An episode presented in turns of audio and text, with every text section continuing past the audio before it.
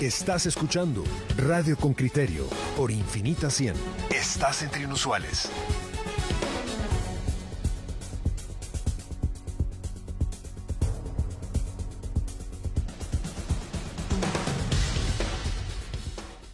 Bueno, aquí estamos de regreso y vamos a hablar del tema que le habíamos prometido. Vamos a hablar de la oficialización del Bitcoin como moneda virtual en El Salvador. ¿Qué, qué aspectos o qué repercusiones o qué ventajas o inconvenientes puede tener esto?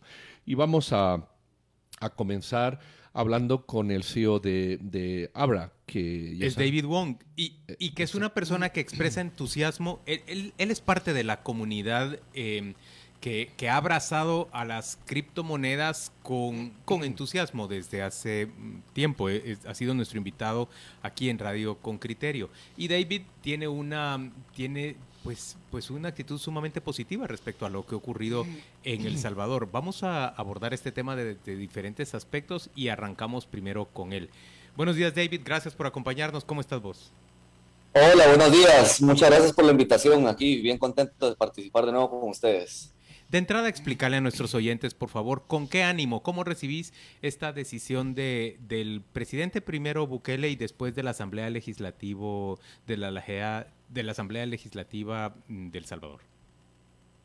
Bueno, mira, la verdad que eh, fue bien emocionante. Primero estábamos en la conferencia de Bitcoin, eh, la 2021 en Miami, donde habían miles de personas, casi 15 mil personas en, un salón viendo todas las conferencias de todas las personas más famosas del mundo de criptomonedas. Y en esto sale un video del presidente de El Salvador diciendo todo lo que tenía planeado con Bitcoin para su país. Y te digo, se volvió una locura en el evento, pues, ¿verdad? O sea, todo el mundo se paró, gritó, aplaudió.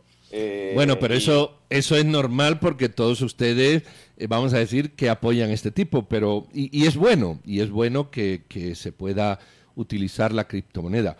Pero vamos a las repercusiones que tiene el poner esto, el, el imponer, no el implementar, sino el imponer.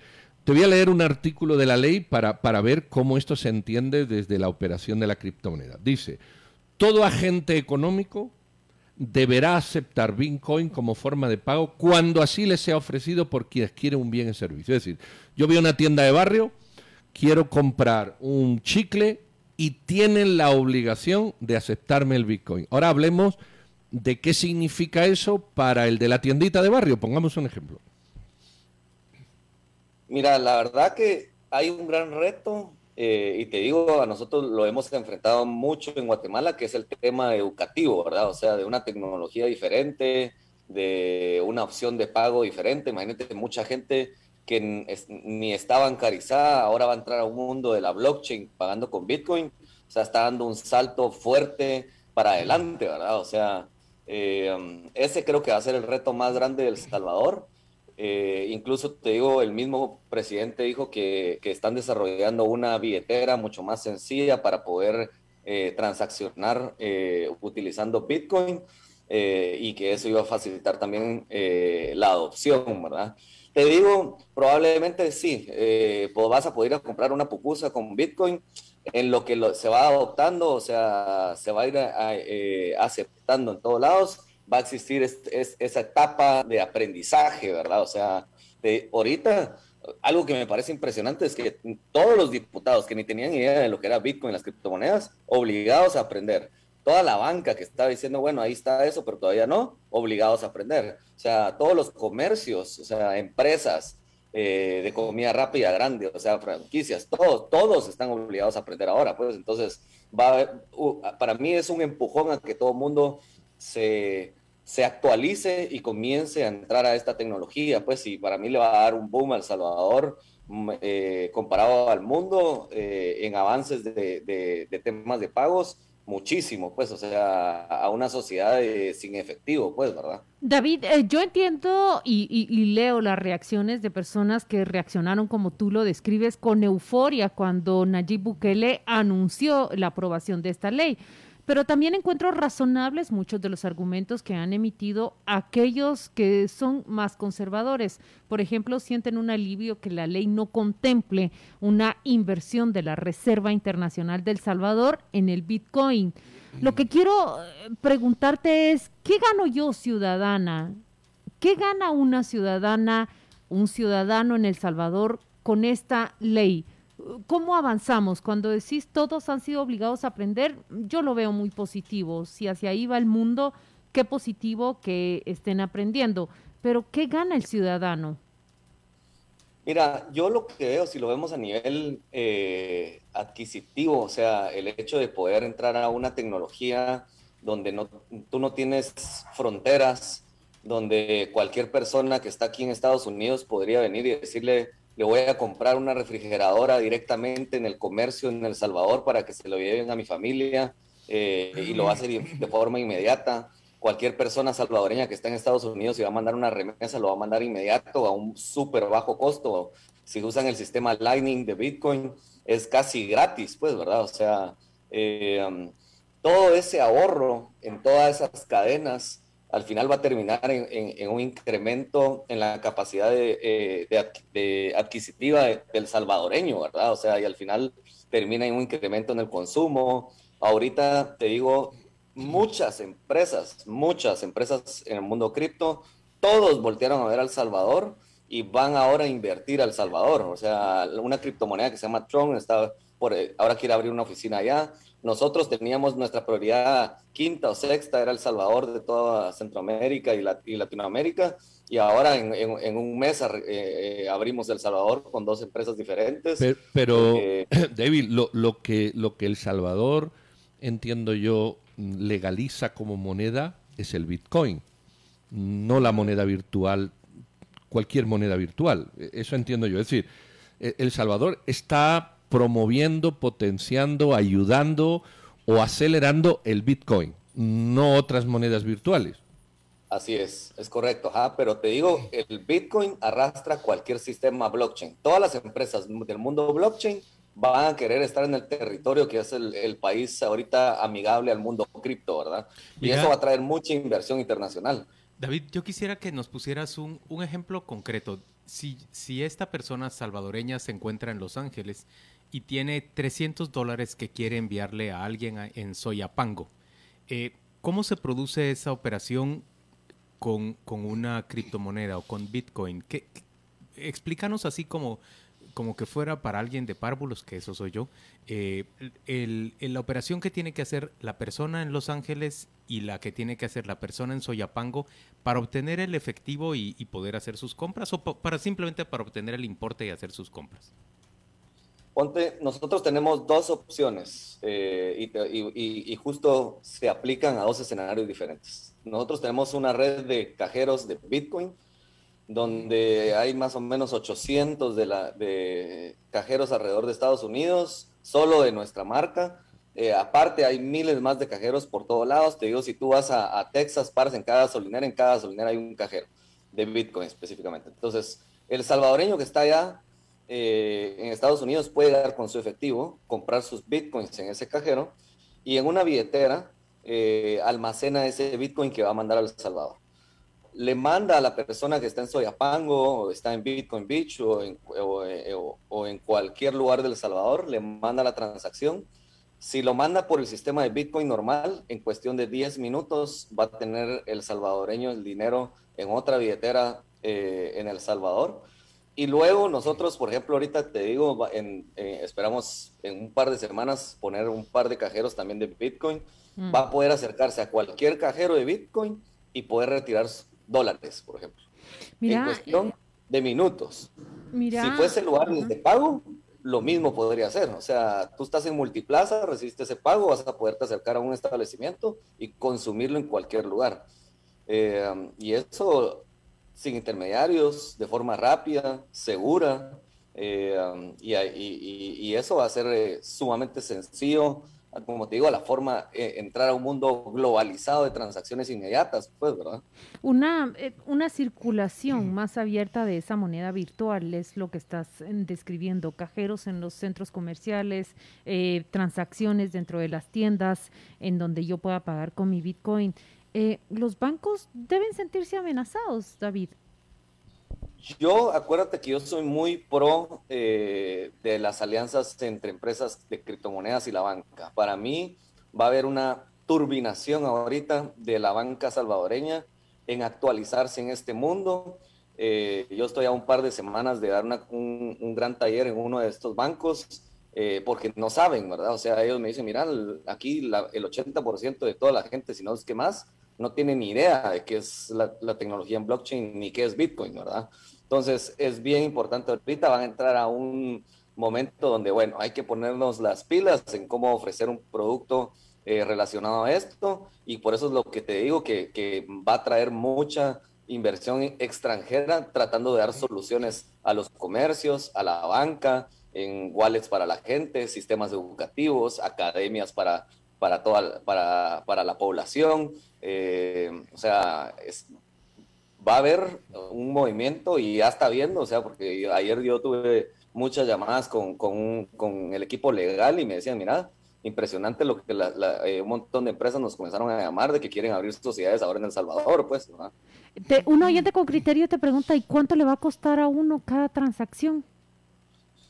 Si usas el sistema Lightning de Bitcoin, tú puedes mandar un dólar por centavos, o sea, nada, o sea eh, en un sistema de Bitcoin tradicional, eh, una, una, transacción de, de, Bitcoin internacional te puede salir en 10 dólares, eh, dependiendo los fees que tú pagas en la blockchain. Por eso es que el sistema Lightning de Bitcoin, que hace que sea mucho más rápido las transacciones y, y, y con costos muy bajos, se vuelve muy efectiva.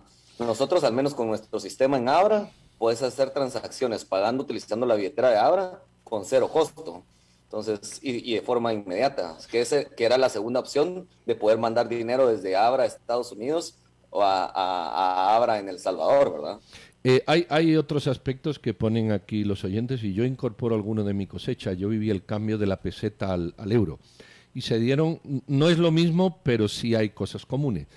Primero, pensar en euros cuando toda tu vida has estado pensando en pesetas es complicado, pero eso es un proceso de adaptación mental, pero que existe, no, no hay que quitarlo. Segundo, depende del tamaño de la economía. El Salvador es una economía pequeña, entonces, bueno, habrá que ver cómo impacta. Y tercero, que, creo que es más importante, está la ley de lavado de dinero internacional. Eh, ¿Cómo, cómo quienes siguen, eh, porque has descrito cómo se pasan 300 dólares de Ohio a Zumpango, pero la pregunta es cómo se pasan 3.000 dólares de lavado de dinero de Ohio o Connecticut al Salvador y cómo los gobiernos, porque esto es moneda oficial, cómo los gobiernos eh, eh, acusados o señalados de lavado de dinero y de robo de efectivo mm, mm, pueden seguir la transabilidad de los intercambios virtuales? Esa es una excelente pregunta y la recibo todos los días de gente. Eh, si bien sabemos, pues eh, una de las eh, importancias de las cualidades de Bitcoin es la trazabilidad en el blockchain, ¿verdad? Es una transacción pública donde cualquiera puede ir rastreando las transacciones. Hoy existen dos empresas importantes en el mundo una se llama Elliptic de Inglaterra eh, y otra se llama Chain Analysis, que está en Estados Unidos.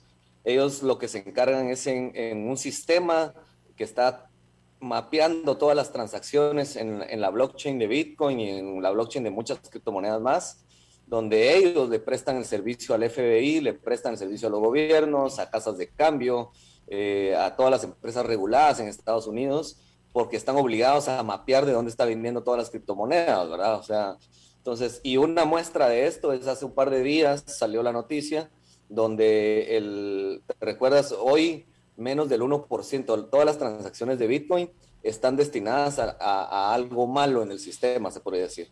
De ese menos del 1%, el 76% está en ransomware. Y ahorita justo con unos hack, un, grupo de hackers que hackeó el sistema de, una empresa de, un oleoducto, y, les pidió una recompensa para liberarles su sistema. El FBI los agarró, pues, y salió una noticia hace tres días donde recuperaron los 63 bitcoins que pagaron de multa, de, secuestro, eh, y los agarraron a todos, porque al final el sistema de bitcoin es público. Y eso es uno de los, de los, los tradicionales de Bitcoin que dicen, no, esto quiero que sea anónimo, no quiero que sepan quién soy yo. Hoy en Estados Unidos no está pasando. Hoy en Estados Unidos lo que está sucediendo es que el gobierno está diciendo quiero saber quién es todas las personas de Estados Unidos que tienen una posición de criptomonedas. Un KYC, un Know Your Client. Entonces, hoy toda la gente está mapeada, pues, o sea, puedes hacer las transacciones que quieras, pero tú estás obligado a identificarte y eso hace que todo esto sea mucho más transparente. David, yo, veo que vos salvadoreño corrupto, me alejo del Bitcoin, pues, porque es mucho más fácil que tengan todo mapeado. David, yo veo que, que, vos recibís con entusiasmo y, tu industria, digamos, tu sector recibe con entusiasmo lo que ha hecho el presidente Bukele, le reconocen liderazgo y creen que puede ser positivo para, para ese país. Todo eso, digamos así, es como ustedes lo, lo están viendo y lo están presentando. ¿Vos crees realmente, vi que el presidente Bukele incluso habló de generar energía eléctrica barata, habló de geotermia en el corto plazo para poder incentivar una industria de, la minería del Bitcoin o de, o de la excavación de, Bitcoin. Eh, ¿Vos crees realmente que en el corto plazo El Salvador va a beneficiarse económicamente de, esto? se ha colocado en el mapa, eso no cabe duda. El mundo entero, incluso el presidente de la compañía Twitter, estaba eh, escuchando las explicaciones del presidente hace dos días. Digo, Guatemala no llama la atención solo en comparación, pero ni porque, bueno, por ninguna razón, ¿verdad? Eh, pero veo que está atrayendo una gran atención este señor. ¿Vos crees que va a haber beneficios en el corto plazo? Mira, fue bien interesante porque después de que anunció el presidente, hubo, un, eh, hubo otro panel donde estuvieron los gemelos Winkelocks y, y, y un youtuber muy famoso y, todo, y lo primero que dijeron, ¿qué acaba de pasar? ¿Por qué gritaron todo? ¿Y, y, y, qué es El Salvador? ¿Dónde queda eso? O sea, nadie, o sea, mucha gente, El Salvador diría, bueno, ¿y, y ese país dónde queda? O sea, y ahorita tiene una exposición impresionante. Todo el mundo ah, de plano fue a Google a ver dónde era El Salvador. Eh, mucha gente va, como te digo, está queriendo ahora invertir en El Salvador, del, que, que son fans del mundo cripto, ¿verdad? Empresas, para mí va a tener un impacto inmediato, pues, o sea, eh, yo incluso personalmente ya estamos buscando gente para que trabaje con nosotros en El Salvador. O sea, solo por un tema así ya va a comenzar a, eh, comienza a moverse la rueda, pues, o sea, eh, muy diferente a nuestro país, pues, o sea, donde, imagínate, por desconocimiento, como dicen, bueno, hay que sacar una noticia, va, saquemos pues de que algo ahí con la superintendencia de bancos, o sea, a mí me parece en lo personal algo muy positivo. Vamos a ver cómo se desenvuelve. Él en la conferencia dijo que en una semana lo iba a hacer, lo hizo en cinco días. Eh, vamos, yo creo que vamos para adelante, pues, o sea, va a pasar algo bien interesante ahí y lo interesante es que es una moneda descentralizada, o sea, le está dando el poder del dinero a la gente. Y eso es a veces contradictorio a los que lo critican, ¿verdad? Eh, vamos a terminar, pero hay una pregunta de rápida respuesta de Armando. Dice, ¿en dónde se encuentra físicamente la billetera del Bitcoin que la persona usará? Dos opciones tienes ahí. Cuando tú custodias las llaves privadas del Bitcoin, hay billeteras que tú la tienes en tu posesión. Entonces eso lo vas a tener tú desde tu celular lo puedes tener en un dispositivo tipo un USB que se llama un hardware, wallet, lo puedes imprimir en una billetera eh, de papel, le llaman, ¿verdad? Donde tú bajas esas llaves privadas y eso te da la posesión de la criptomoneda. Si algo sucediera en una billetera, tú esas llaves privadas lo puedes replicar en cualquier otra billetera del mundo, estando en Guatemala, estando en Estados Unidos, estando en Europa, y tienes la posesión de la Bitcoin que tienen las llaves que están en la blockchain, en el Internet, si quieres verlo así. La otra opción es que un tercero te custodie, que eso puede ser una casa de cambio, ellos te custodian las llaves privadas y tienes que tener cuidado quién es el que te la está custodiando, pues porque si se lo das a cualquier empresa pequeña o algo así, es como que fuera eh, cualquier institución financiera y puede llegar a quebrar y se llevó tus llaves y esto se llevó tus fondos, ¿verdad? Entonces esas son las dos opciones eh, que va a suceder. Hay gente que te va a dar ese respaldo donde te va a dar, eh, ellos van a tener la posesión de tus llaves, pero te van a decir, mira, no te preocupes, si olvidas tu contraseña, yo te doy otra. En la otra opción donde tú custodias tus llaves, si tú olvidas tu frase de 12 palabras o de 24 palabras, tus criptomonedas o tus fondos se pierden para siempre, ¿verdad? Nadie va a tener acceso a ellas. Que es un poquito lo que te decía, ese va a ser el reto de educar a la gente y entender que decir, mira, esto ya no es como, como los servicios tradicionales, pues, ¿verdad? Eh, donde yo cualquier cosa, yo soy el responsable y aquí te doy otra contraseña. Aquí tú le estás dando en sus manos la propiedad de su dinero, ¿verdad? Eh, y cada quien tiene que ser muy responsable a eso. Muy bien, David, pues muchísimas gracias por esta charla. Vamos a seguir profundizando estos temas con otras personas que también eh, eh, comprenden, entienden y están en el entorno de lo virtual. Muchísimas gracias, David, CEO de Abra. Saludos cordiales. Vamos a seguir hablando del Bitcoin, Bitcoin, moneda oficial en El Salvador, y realmente el impacto que eso tiene o que puede tener o, cómo entendemos todo esto que está ocurriendo. Vamos a hablar ahora con otra persona, eh, Joan Godoy. Eh, Joan Godoy es cofundador de CoinCakes y el CEO de Blockchain Center for o Center Central America. Eh, él ha estado reunido y, conoce el tema del Salvador y justamente por eso eh, lo tenemos como interlocutor. Joan, buenos días, ¿qué tal? Hola, muy buenos días, ¿qué tal? Todo bien, todo bien. Eh, mira, a mí me gustaría empezar por una pregunta que hemos obviado en el segmento anterior, no sé si lo escuchaste. Sí, eh, una pregunta. Sí, en el segmento anterior habíamos hablado con otra persona y mm, estás con nosotros, sí. Y, bueno, no sé si está con nosotros. ¿Sí? ¿Joan? Sí, sí, escucho. Sí, al ser esto una moneda oficial, la pregunta para los oyentes, ¿cómo se abre una cuenta? ¿Cómo el gobierno o las personas abren una cuenta para empezar comprendiendo eh, la, la, titularidad de esa cuenta o de ese cuenta viente qué tan transables posteriormente. Te lo voy a preguntar de otra manera. Yo puedo abrir una cuenta con un nombre falso, con un número falso, y se sigue la cuenta, pero no se me sigue a mí, vamos a decirlo así. Tú no le asignas el nombre a, las billeteras de criptomonedas. Las billeteras, las billeteras de criptomonedas te asignan a ti eh, tu número de usuario. El sistema de, de Bitcoin, de la tecnología blockchain, te asigna a través de todo su procedimiento criptográfico que realizan, te asigna un número de 32 dígitos, el cual es un identificador único. Tú puedes abrir la cantidad de billeteras que quieras. Si quieres abrir 10.000 billeteras, las puedes abrir. ¿sí? Eh, esto es lo que hace de Bitcoin totalmente anónimo, pero totalmente trazable. Si alguien identifica que la billetera X es de Pedro o es de Juan Luis, van a poder trazar todos sus movimientos hacia adelante o hacia atrás. ¿Y cómo, se identifica eso? Porque la pregunta hay que echarla atrás. ¿Cómo sabe alguien que se han mandado 50 mil dólares del narco de una cuenta a otra? Cuando las cuentas son 32 números. ¿Cómo yo asocio los 32 dígitos con la persona? ¿Cómo los asocias? Existen distintos servicios de registros a nivel mundial como Chain Analysis, eh, son análisis de cadena que han tenido diversas, eh, y es muy pequeño todavía probablemente el registro que ellos tienen, pero esto, como ustedes sabrán, está iniciando. Eh, a futuro probablemente se podrán identificar a todos los usuarios de Bitcoin del mundo o gran parte de los usuarios de Bitcoin del mundo. Eh, esto creo que es una situación que deberíamos de cuestionarnos, fíjate, porque el dinero efectivo es anónimo.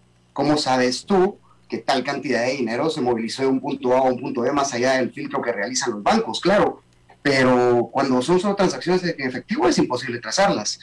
Eh, creo que es una cuestión que deberíamos de poner a un debate, a, debate y espero que este debate inicie si las transacciones de Bitcoin deberían de quedar anónimas o no. Eh, porque al final de cuentas, si yo logro identificar cuál es tu billetera, yo logro saber cuáles son tus movimientos de aquí al, a, a, Eternum, ¿verdad? John. Eh, y hacia atrás. Eh, podría saber cuánto dinero tienes exactamente en este, en este momento, por ejemplo. gracias por, por, acompañarnos, Joan. Yo, yo tengo una primera, una pregunta básica. ¿Recibís con entusiasmo, recibís con escepticismo, recibís con... ¿qué adjetivo le pondrías a, tu reacción frente a, la aprobación por parte de la Asamblea Legislativa de esta iniciativa del señor Bukele? ¿Cómo, cómo lo ves? Mira, eh, nosotros ya, ya, ya, veíamos desde hace más de un año venir esto porque el fenómeno no surge porque el presidente Bukele quiso hacerlo. Realmente en El Salvador ha habido un movimiento bastante fuerte de la implementación de Bitcoin a, través de una aplicación de mercado eh, producida o desarrollada por una empresa llamada Strike. Eh, yo la veo con mucho entusiasmo realmente.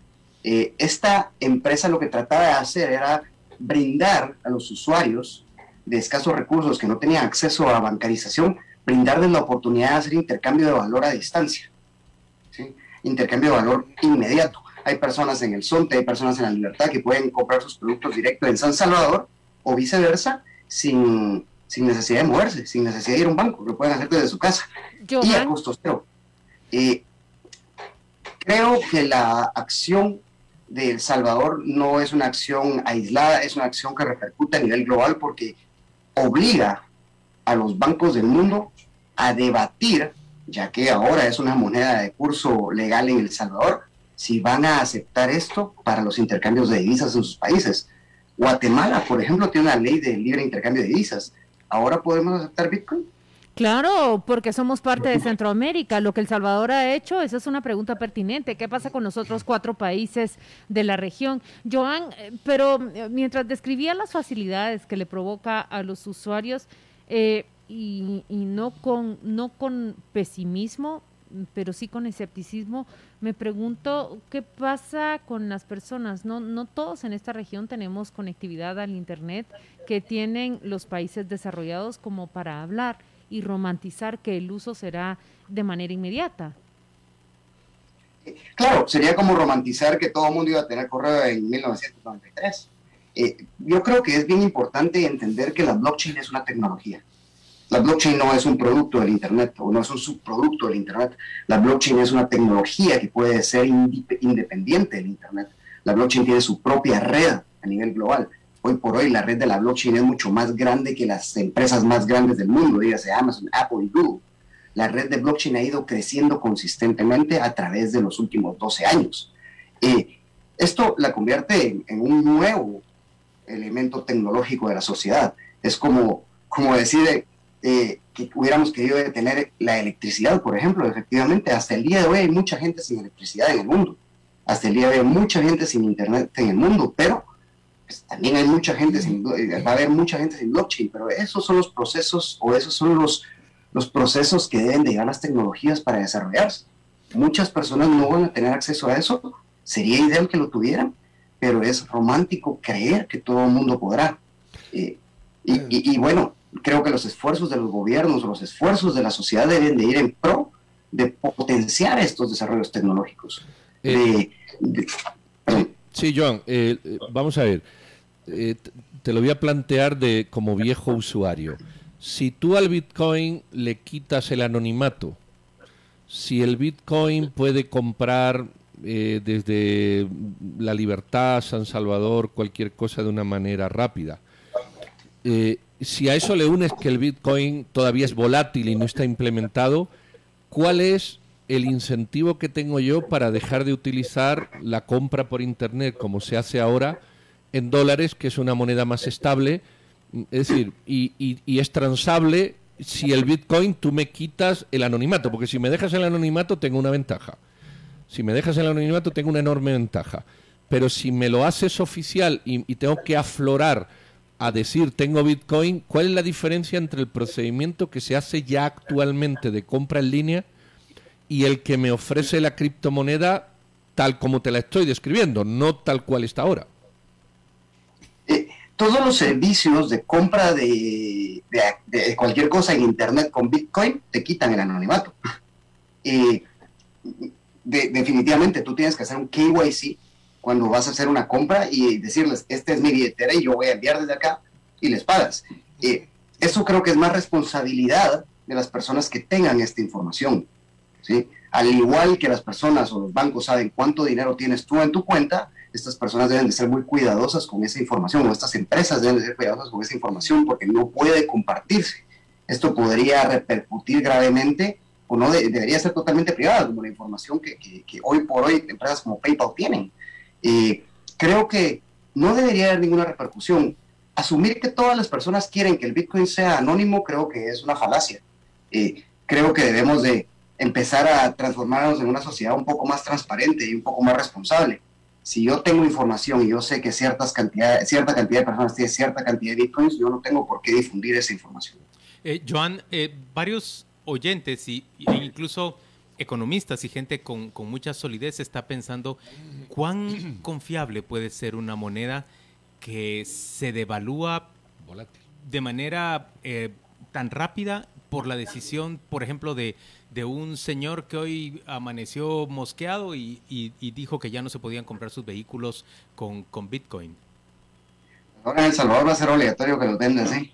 Eh, no, mira, eh, efectivamente, la fluctuabilidad del Bitcoin es altísima. Entrar en los mercados de criptomonedas en este momento que son tan inestables eh, requiere que tengas una psicología inversionista o una psicología de ahorrador la tendencia del Bitcoin al alza lleva 12 años. Si tú ves los mínimos históricos del Bitcoin, solo en el año 2017 es el único año que ha estado más abajo que el año anterior. Todos los demás años ha estado arriba en sus mínimos que el año anterior. Entonces tenemos una evidente tendencia al alza de 12 años. Eh, Bitcoin no es un asset que te invite a gastar, sino el diseño de Bitcoin, y cuando tú entras en el mundo de Bitcoin, te das cuenta que tú no quieres gastar tus bitcoins, los quieres guardar. Porque a diferencia del dinero fiat, y te pongo un ejemplo, ¿por qué todos los diciembres la gente se gasta todo su dinero? ¿Por qué no lo ahorran? La mayoría de gente se gasta su dinero. Una simple razón, en enero no van a poder comprar lo mismo. En enero su dinero les va a comprar menos. Pero Bitcoin no es así. Si tú piensas a largo plazo y en la estructura tecnológica del Bitcoin, cada cuatro años tú tendrías la oportunidad de incrementar tu, valor de manera exponencial, como acaba de suceder ahorita, en diciembre del año pasado. Este fenómeno tiene el nombre del halving, que es un fenómeno de escasez digital por diseño del Bitcoin. Cada cuatro años, el premio que la red le brinda a los mineros, que son los encargados de procesar todas las transacciones a nivel, a nivel global, el premio que le brinda se divide en dos. Este premio inició en el 2008 en 50 bitcoins cada 10 minutos y así se ha ido dividido, dividiendo en dos cada cuatro años hasta el momento actual en el cual están los mineros recibiendo 6.25 bitcoins cada 10 minutos. Eso, y sabiendo que el bitcoin es escaso, que solo existen 21 millones de unidades, eso pues hace que sea un, un bien escaso. Y las personas que comprenden esto saben que mientras más tiempo guarden su bitcoin, más valor va a adquirir. Muy bien, don Joan, pues muchísimas gracias. Vamos a ver, todo esto va a ser un proceso de, adaptación y de evolución, como tú dices, y habrá que ir mirándolo, ¿verdad? Hemos hablado con Joan Godoy, cofundador de CoinCakes y el CEO de Blockchain Center Centroamérica. Muchísimas gracias y muy feliz día, Joan. Estamos al aire, oyentes con criterio. Tenemos, sí, muchísimas preguntas de, de ustedes. Por ejemplo, Eduardo Ponce plantea, ¿el uso del Bitcoin no debilita acaso el uso del dólar en contra de Estados Unidos? Y ese es el objetivo real de Bukele, supongo yo que es lo que está diciendo. ¿Hay controles adecuados para evitar el lavado de dinero de Bukele? Bueno, aquí nos han respondido ya los dos invitados que sí es trazable completamente la moneda, el uso de la moneda. Y respondía Joan, el dólar tampoco es trazable, el efectivo tampoco es trazable. Y, por eso vemos, digamos, que muchas caletas se instalan en, en efectivo. Recuerda usted la que se le descubrió y se atribuye al, al exministro Benito. Eso no fue con moneda, con criptomoneda que se, que se estableció. Pero hay, hay una diferencia, Juan Luis. Hay una diferencia. Eh, el Bitcoin te dice eh, la persona, tú no tienes que, tú puedes abrir una cuenta y te dan 32 dígitos. Es trazable lo que de esa cuenta va a otra cuenta, pero no es, no es trazable los 32 dígitos con la persona, ahí no hay link. Un gobierno puede abrir 60 cuentas y meter, y dice, sí, de aquí, de la cuenta 32 17 40 se pasó a la cuenta 10 millones de dólares. Eso es irregular, de acuerdo. ¿Y a quién pertenecen las cuentas? Dice, ah, eso no lo sé. A mí lo único que me parece, eh, mira, pues está la reticencia normal ante algo nuevo, ante algo desconocido. Y por el, otro lado tenemos la euforia de quienes son ya unos convencidos de esta moneda virtual. Eh, que lo celebran con mucho ánimo. El beneficio que tengamos nosotros, los ciudadanos, eso es lo que me, me, importa, porque si es para beneficio de unos cuantos, pues uno dice, bueno, están celebrando, digamos que le salió bien la fiesta, pero si es de beneficio para todos, eso es algo que hay que recibirlo con ánimo no con un ánimo que sea permisivo para todo. Por ejemplo, el expresidente del Banco del Salvador, que será nuestro invitado en los siguientes segmentos, alertaba ayer que no podía comprometerse ante una moneda altamente especulativa, una reserva internacional. Él ve con alivio que la ley que fue aprobada por la Asamblea Legislativa de El Salvador no lo contempló así.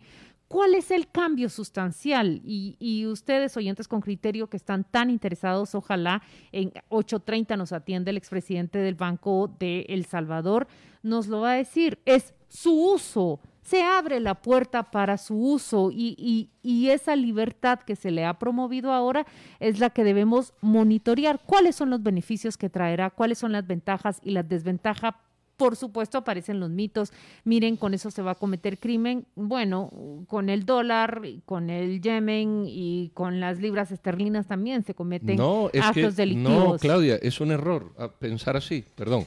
Es un error pensar así. Es un error y te voy a decir por qué. Porque actualmente tú no puedes abrir una cuenta anónima en un banco. O sea, un banco no te permite abrir una cuenta anónima. Tú no puedes llegar y decir, ábrame una cuenta que no es de nadie. Eso no existe en la, criptomoneda sí existe. Luego ya hay una diferencia brutal. Tenemos en la línea telefónica a Julio Héctor Estrada. Él fue ministro de, Finanzas, fue candidato presidencial y tiene, tiene una opinión específica sobre, sobre la criptomoneda. ¿Por qué lo buscamos a él? Y después vamos a llevar al presidente, al expresidente de, de la Banca Central Salvadoreña. Hasta este momento hemos llevado a dos personas que trabajan con, criptomoneda y que por lo tanto son entusiastas de lo que se está produciendo en El Salvador. Queremos encontrar balance o otros puntos de vista y le damos la bienvenida a Julio Héctor para que por favor reacciona de entrada a la medida tomada en El Salvador. Muchas gracias, Juan Luis. Eh, Vamos a ver, yo, yo creo que la evolución hacia criptomonedas es positiva. Ahora hay que entender por qué lo está haciendo Nayib Bukele con tanto entusiasmo. Nayib Bukele es muy inteligente, ¿sí? Y tiene todo el poder en El Salvador. Tiene el poder judicial, tiene el poder ejecutivo, legislativo, tiene todo el poder. El único poder que no tiene es el de las finanzas públicas, ¿sí? Tiene una deuda de 80, casi 90% del PIB, está dolarizado, está dolarizada su banca, no tiene la capacidad de imprimir dinero, no tiene la capacidad de manejar el dinero. Entonces, obviamente, lo único que le queda es crear una moneda alternativa. No se lanza por una moneda alternativa digital de entrada, porque sería demasiado evidente y no generaría credibilidad. Pero el Bitcoin es una moneda que flota y que va a generar una moneda paralela convertida al Bitcoin, que va a ser la convertibilidad que vas a mover día a día. Entonces, lo que viene después es lo que ha estado haciendo China. China ha creado su propia moneda cripto virtual, digamos, controlada por el Banco Central de China. No se sorprendan y creo que se queden con la idea que, no sé, seis meses, un año, año y medio, conforme se le ponga también más crítico el tema de finanzas públicas y sea controlado por esa masa de deuda y, déficit que tiene El Salvador, que aparezcan ya con una mayor penetración del Bitcoin, una moneda salvadoreña que tasada con el Bitcoin a la mismo nivel o, o, una tasa de convertibilidad. Y cuando la cosa se ponga muy difícil, se utiliza esa moneda y se rompe la convertibilidad. Entonces, yo no estoy diciendo que esto sea algo que sea responsabilidad de las virtuales, monedas virtuales, pero sí hay que entender cuál es la motivación de no solo llamar la atención y hacer cosas innovadoras, yo creo que valen la pena, pero definitivamente lo único, lo único que tiene a Nayib Bukele de quedarse permanentemente y tener el control total del Estado y el funcionamiento de lo público en El Salvador es el dólar y el déficit importante y el sistema bancario que tiene en El Salvador. Yo creo que mejor explicado imposible. Pero, pero hay otra, otra línea de reflexión que me gustaría que tocaras. El Estado impone a todos los agentes económicos y dice que se podrá pagar cualquier deuda pasada o futura en Bitcoin. Eh, ahora, ¿qué costo tiene esto? Porque esto tiene un costo enorme. No solo el costo de implementación de un sistema eh, desconocido que, ya vimos cuando el euro se puso en Europa, que puede tardar 10 o 15 años en ser asimilado. También tiene un costo de transacciones, también tiene un costo de, compra, adquisición y formas de hacer las cosas. También va a repercutir en la propia volatilidad, de la moneda que si el Banco del Salvador la tiene que asegurar, eso puede ser de un costo brutal, y finalmente el costo judicial de o transparentar las cuentas o, seguir o seguir las cuentas ocultas. En esos espacios, ¿qué reflexión tienes? Bueno, eh, mira, el tema del costo de transacción, todo el dinero, o sea, el dinero en efectivo que carga uno tiene un costo de seguridad de que te lo roben. Eh, las transacciones con tarjeta de crédito son carísimas en Centroamérica. Por cierto, uno de los grandes carteles del mundo cuestan hasta 5% para el que da el pago o el que recibe el pago, el costo de la transacción. Entonces, el Bitcoin puede ser una fracción de eso y, la convertibilidad no tiene que ser a, par, digamos, no tiene que ser garantizada. Eh, yo definitivamente lo que pienso es que está empujando fuerte, va a generar una cultura de convertibilidad a otra moneda que no es el dólar, eh, con el underlying siendo el dólar probablemente convertido a dólar, pero puede generar la costumbre, los mecanismos de pago, los sistemas de clearing, las monedas electrónicas y los virtual wallets, los eh, e-wallets para cargar en, el teléfono, y de ahí moverse a una que funcione de entrada paralelo igualito, y después desconectarse de esa convertibilidad va a ser relativamente fácil. Y esta gente es bien estratégica, ¿sí?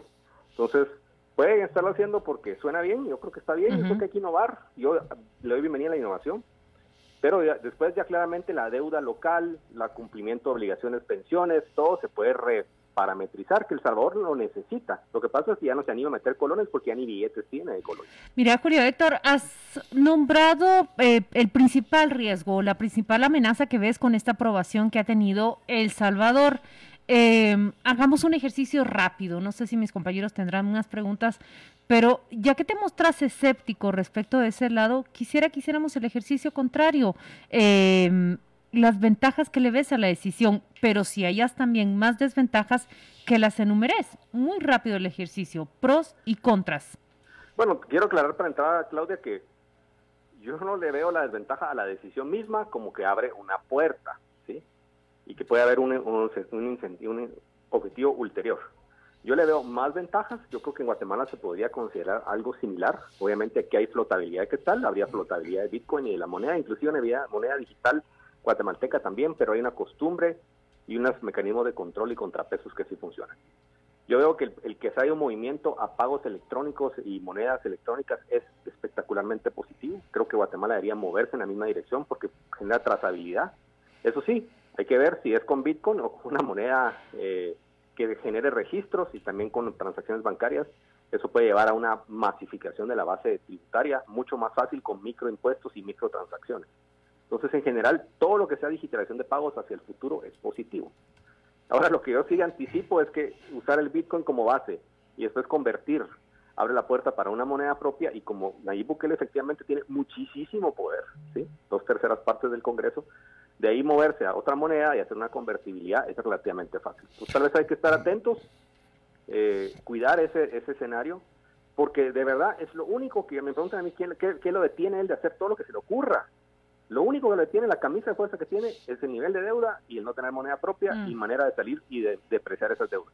Julio Héctor, el, ¿qué, ¿qué diferencia hay, si la hay, entre lo que ya se hace eh, tú quieres comprar un producto en Estados Unidos, eh, lo pagas con tu tarjeta de crédito o haces una transferencia de tu cuenta de banco a la cuenta de banco, un billete de avión eh, y te lo mandan a internet. E, eso es como se hace ahora. Mm, vamos a decir el procedimiento normal.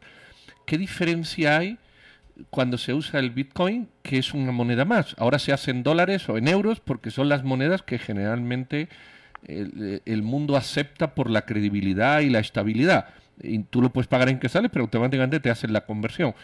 ¿Qué diferencia hay para que entendamos si el Bitcoin te da algo distinto a lo que ya hay o es una opción más? Es una moneda más. Así como tienen dólar, podría ser euros. Eh, en Guatemala en general hay convertiría libre moneda. Lo que pasa es que el Bitcoin no es reconocido como una moneda nacional de ningún país. Entonces, le da ese nivel de reconocimiento, yo creo que sería positivo. Lo que siento yo un poco más sensible de la legislación, que es lo que he estado escuchando, porque es algo muy reciente, es la obligatoriedad Así de la parte que recibe el pago de recibirlo. Eso es donde yo siento que va el truco, ¿sí? Porque darle categoría de moneda de curso legal. de, curso legal, yo lo veo muy positivo. Pues. Te voy a leer el artículo 7. Todo agente económico deberá aceptar Bitcoin como forma de pago cuando así le sea ofrecido por quien adquiere un bien o servicio. Sí, entonces eso es donde siento que en vez de podrá, deberá, es bien importante y donde va un poco detrás la idea de que más adelante, ya con una buena aceptación y penetración en mecanismos de pago digitales, eh, digitales basados en una criptomoneda, una moneda digital, eh, hay una manera de escaparse de la camisa de fuerza del dólar. Te tengo dos preguntas, Julio Héctor. La primera es, ¿crees que se vea afectada la capacidad del de, Estado, de la autoridad fiscal salvadoreña de cobrar impuestos? No, yo creo que se va a ver fortalecida. ¿Por qué? Porque las transacciones eh, siempre van a estar en una plataforma de convertibilidad. Yo creo que le van a entrar a controlar esas plataformas, no van a usar las anónimas y de todas maneras dejan un rastro electrónico. Entonces, algún rastro es mejor que cero rastro, que es cash. Cash no deja ningún rastro. Transacciones digitalizadas en parte medio anónimas o parcialmente o no anónimas dejan algún rastro. La segunda pregunta es, vos ya expresaste, digamos, una cierta desconfianza hacia las acciones de Nayib Bukele que concentra tanto poder y, decís con esta medida pareciera tender hacia la obtención de un poder pleno, si le salen bien las cosas o como vos crees que, que él las está tratando de plantear. Pero mira cómo te lo voy a preguntar. Eh, es, por supuesto, un, un tipo autoritario con gran audacia y también con una gran capacidad de liderazgo. ¿Hay algo en su modelo económico, algo de lo que él está haciendo que te haga prever a vos que El Salvador va a vivir, va a salir de ese, de ese pantano en el que se encuentra durante los últimos 20 años, diría yo, en el que el FMLN y Arena no han hecho nada por sacarlo, excepto exportar salvadoreños a Estados Unidos para que cada vez manden más plata cualquier similitud con nuestra situación, por favor, no la vayas a tomar en cuenta. Pero en general, eh, ¿vos ves al Salvador yendo hacia un rumbo, saliendo del atolladero en el que ha estado por estos últimos 20 años? Hay mensajes cruzados, Juan Luis. Yo creo que el tener alguien que tenga el poder completo y pueda implementar una agenda económica que creo que la puede hacer, puede levantar todo el tema de APPs, por ejemplo. ¿De que han estado parqueadas 10 años, alianzas público-privadas tiene varios proyectos que están en lista, que están listos, como están los de Guatemala, y a lo mejor los levanta y los saca financiamiento y los cierra. Pero hay cosas preocupantes. O sea, Naib, antes de la pandemia ya se tiró un déficit mm. fiscal de 8%, pues, y en la pandemia se tiró un 12%, y, le, y explotó la deuda inmensamente. Entonces, yo lo que veo es un corazón partido, como decía Alejandro Sanz, el compatriota ahí de Pedro. Eh, por un lado como una visión empresarial y la oportunidad de poner orden y sacar una modelo tipo China, Vietnam, digamos, con, o Singapur, si lo queremos ver bonito, ¿sí? Y otro lado más, eh, bueno, voy a quitar los subsidios al gas porque no los puedo pagar. Voy a quitar los subsidios a, eh, a, diferente, a transporte porque no lo puedo pagar. Y no lo puedo pagar. Tengo que balancear esa capacidad de gasto que me dio también un respaldo político para ganar tan dramáticamente las elecciones y venderlo también. Yo eh, siento que se la está jugando. Ojalá y yo le deseo lo mejor, que se la juegue por jugar conservador, tomarse desgaste político en algunas cosas y ejecutar una agenda que desentrampe. El tema de salirse del dólar también es un tema que tal vez a lo mejor tiene el valor y se sale abiertamente pues, eh, y a lo mejor ni siquiera es tan negativo. Eh, lo que sí es complicado para El Salvador, más que el tema ese, es, es el nivel de endeudamiento que mm. tiene con su propia banca local, con los propios salvadoreños, dolarizada, eh, que es aplastante. Guatemala estamos alrededor del 30, ellos están casi tres veces más altos que nosotros, son un poquito mejores recaudadores de impuestos, pero es una camisa de fuerza que les diría tiene que tener un superávit fiscal durante cinco años, o sea, no solo cobrar impuestos y no hacer obras, sino que gastar y pagar deuda para poder reducir ese endeudamiento y yo no lo veo en la disponibilidad de echarse ese gasto. Yo, yo creo que hay una cosa en tu análisis y en la pregunta que hace Juan Luis, eh, que sin haberlo dicho lo voy a decir yo. Nayib Bukele está pensando en 15 años, pero está pensando en quedarse él 15 años. Es cierto. ¿Verdad? Porque todo lo que estamos hablando es de medio, de medio, por lo menos de medio plazo. No, yo creo que el tema de convertibilidad bien ejecutado, Pedro, podemos ver, yo les vemos más en las notas, pues, o sea, son ideas que uno presenta como escenarios. Yo veo un escenario donde ya la moneda digital propia aparece a finales del año entrante. Mm. Eh, y en el 2023, 2024 podrían lanzarse una convertibilidad.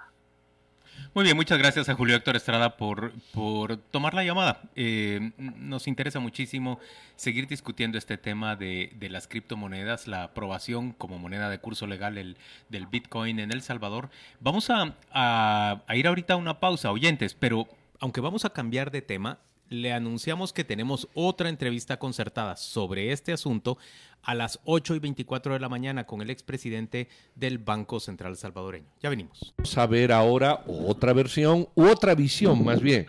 Es la visión desde El Salvador. Y tenemos a don Carlos Acevedo, que fue presidente del Banco del Salvador. Don Carlos, buenos días, ¿qué tal? Muy buenos días, muchas gracias por la oportunidad para hablar de estos temas interesantes. Bueno, pues, arranquemos. Arranquemos de, una. De una vez. ¿Cuáles son sus impresiones después de aprobada la ley? ¿Ya la leyó? ¿Qué, ¿Cuáles son los puntos que le encuentra? Comente, por favor, con la audiencia guatemalteca. Bueno, yo creo que esta es una jugada muy, muy audaz, pero también muy arriesgada del presidente Bukele, que no solo está eh, apostando la economía de El Salvador, sino creo que también se está apostando su propia presidencia porque si esto sale mal, eh, se le va a pasar una factura política. Yo el, principal inconveniente que le veo a la ley es el artículo 7, porque en él se obliga a todos los comercios del país a aceptar bitcoins si hay un cliente que desea pagar en bitcoins. Entonces esto implicaría, por ejemplo, que todos los negocios tengan que abrir eh, cuentas eh, virtuales en Bitcoin para poder aceptar los pagos en Bitcoin.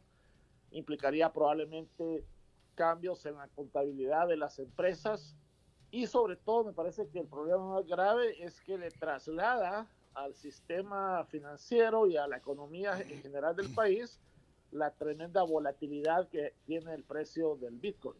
Entonces esto genera riesgos para la economía, riesgos financieros y también riesgos fiscales, porque el artículo cuarto de la ley permite que los impuestos se paguen en bitcoins. Entonces, si se pagan los impuestos, se recaudan 100, 200, 300, lo que sea, y viene un tweet de Elon Musk que hace que el precio del, del bitcoin se desplome, eh, en esa proporción se van a espumar también los impuestos recaudados. Hay, hay un tema también de dinero, de dinero, vamos a decir, eh, em, congelado o, mm, que, está un tiempo en el sistema. Le, pongo un ejemplo. Eh, yo le vendo a usted un, camión de verduras, multipliquemos eso por 100 camiones de, de exportación, usted me paga en Bitcoin y siempre hay, eh, vamos a decir, un mes, 15 días, 20 días, en el que el dinero va y viene, no es un tema directo.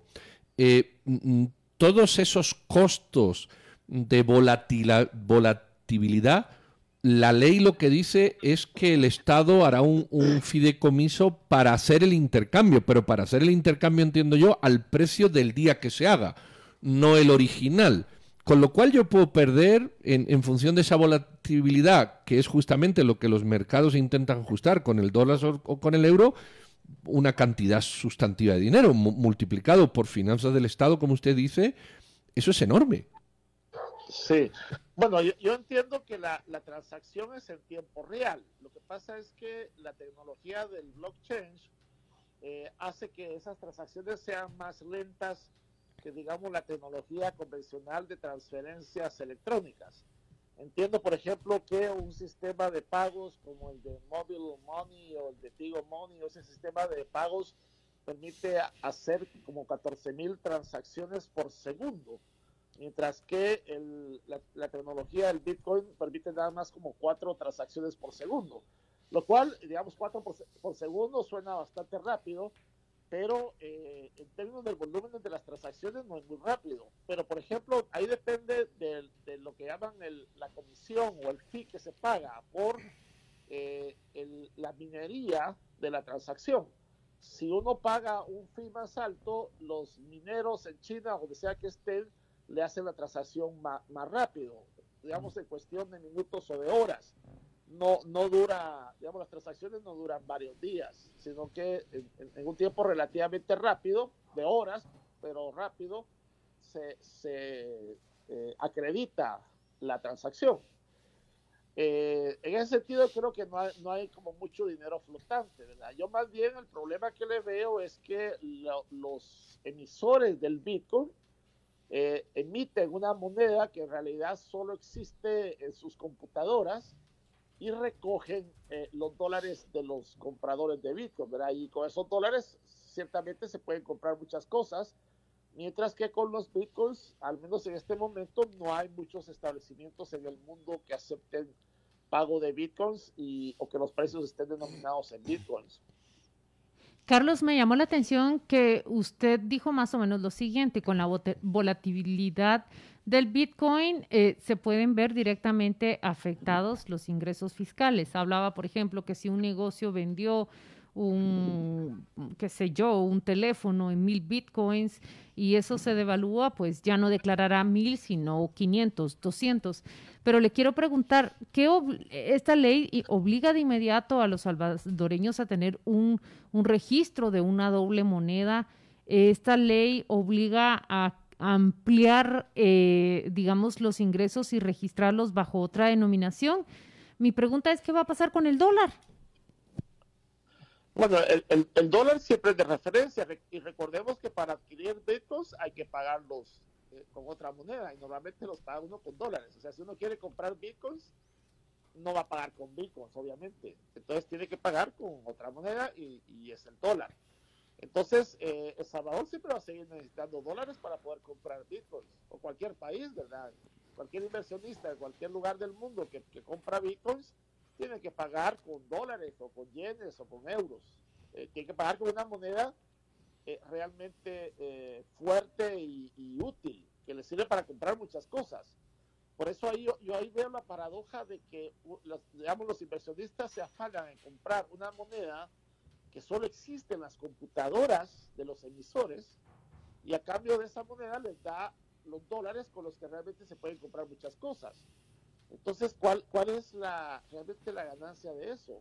Carlos. En el caso del oro, por lo menos el oro tiene un valor intrínseco como moneda, como metal precioso, pero el Bitcoin tiene pura existencia virtual y uno está pagando en este momento como 35 mil dólares por cada Bitcoin. Entonces los, mineros de los bitcoins se embolsan eso y a cambio le dan a uno una moneda virtual. Yo realmente veo, veo que hay bastante de scam en el, en el proceso este. Eh, a ver, usted nos ha expresado ya sus, sus dudas y sus las que cree que son las desventajas o los riesgos de, de la medida que ha tomado El Salvador. ¿Ve alguna ventaja en, en, en contrapeso? ¿Ve alguna posibilidad? Cuando llamaba audaz a la decisión del, del presidente, ¿es porque cree que hay alguna oportunidad de que salgan bien las cosas? Bueno, eh, eh, en teoría, una de las fortalezas, o quizá la fortaleza principal de, de, las criptomonedas, es la tecnología esta de los, de los blockchains o de los registros distribuidos, que hace que eh, no se requiera de, en principio, de intermediarios en la transacción como es el caso, por ejemplo, si yo quiero enviar una transferencia eh, a Guatemala o Estados Unidos o donde sea, tengo que ir a un banco, o aunque no, aunque no vaya al banco, si lo hago electrónicamente, de todas maneras necesito la intermediación del banco. Mientras que en el caso del, del, del, del Bitcoin o de las criptomonedas no se necesita ese tipo de intermediación. Entonces eso hace que en teoría, y quiero subrayar en teoría, eh, los costos, como hay esos costos de transacción del intermediario, entonces los costos de enviar el dinero deberían reducirse. Y por eso es que algunos señalan del potencial que, por ejemplo, tienen los, los bitcoins para enviar remesas desde Estados Unidos hacia nuestros países. Eh, El Salvador el año pasado recibió casi 6 mil millones de dólares de remesas. Digamos, eh, un 7% de eso sería la comisión por el envío estamos hablando de 400 millones de dólares. En el caso de Guatemala, me imagino que deben ser, no sé, 500, 600 millones de dólares que se pagan de comisiones por las transferencias de las remesas. Entonces, en teoría, esta, esta tecnología permitiría reducir significativamente Elimina eso. En teoría. Eh, también, para, por ejemplo, para los micropagos, el, el, la tecnología del, de los, del, del blockchain tiene potencialidades pero eso es todavía de momento teoría.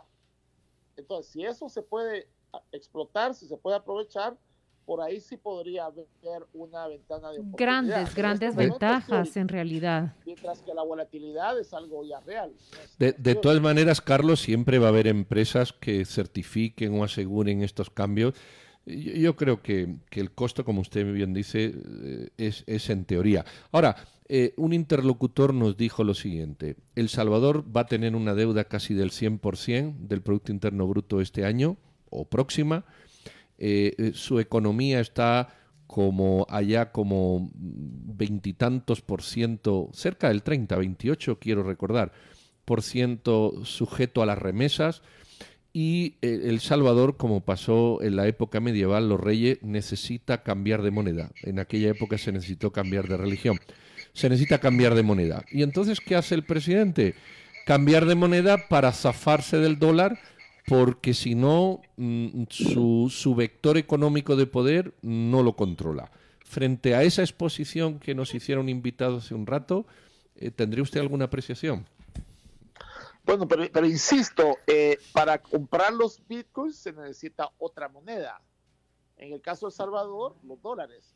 Entonces, si, El Salvador obtiene sus dólares de las remesas, obtiene los dólares de las ventas de exportaciones, eh, para comprar los bitcoins, ¿qué sentido tiene, eh, digamos, tratar de, de, que toda la economía utilice bitcoins? O sea, diferente sería, por ejemplo, como en la propuesta de Venezuela, de Maduro, que él quiere emitir su propia criptomoneda. ¿Y no será ese Ahí el siguiente paso?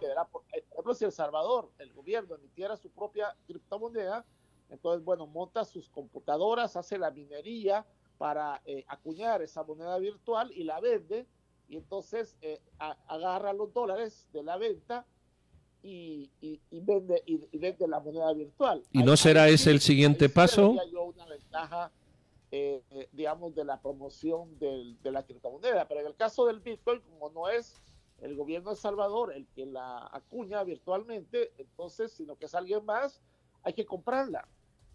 Y entonces se necesitan los dólares de todas maneras. Carlos, una última pregunta. La, la, economía salvadoreña se encuentra sumida en un pantano prácticamente desde hace 20 años. No, no se ha visto manera de, de, levantar esa economía.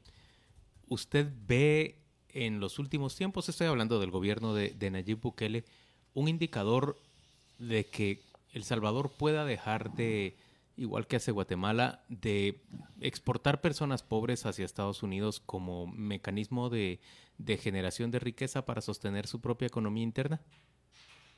Yo, yo lo veo difícil, ¿verdad? Porque el, el, modelo económico que tenemos ya ha mostrado signos de agotamiento en su potencial de crecimiento desde hace 20 años, como usted lo señala. Eh, y entonces, eh, además, el, el, gobierno actual tiene ahora eh, dos años, de los cuales la mitad del tiempo ha, ha transcurrido bajo pandemia. Entonces, cuando, cuando recién entró Nayib Bukele, sí había como expectativas de que finalmente empezaran a llegar flujos importantes de inversión extranjera directa al Salvador. Pero justo en ese momento se vino la pandemia, ¿verdad? Y como bien sabemos, todavía no acabamos de salir de la, de la situación, digamos, de crisis que ocasionó la pandemia. Eh, que yo creo que es un, un, factor importante a considerar para evaluar, eh, primero, el desempeño del gobierno durante este tiempo. No, no se puede realmente evaluar eh, a un gobierno que ha tenido la mitad de su periodo bajo pandemia comparado con un gobierno que no ha tenido pandemia. Eh, y también todavía no, no salimos del todo de la situación de pandemia, ni a nivel global ni a nivel eh, regional y nacional. Entonces yo vería difícil que en el contexto este eh, realmente El Salvador empezara a, a, repuntar en términos de su actividad económica y del nivel de desarrollo. Carlos Acevedo, muchas gracias por acompañarnos esta mañana en Radio con Criterio. Se trata del expresidente del Banco del Salvador, guatemalteco de origen, por cierto, sabemos que es de, de Chiquimula. Gracias por estar hoy con nosotros. Bueno, muchas gracias por la invitación. Un saludo a toda la audiencia. Muchas gracias.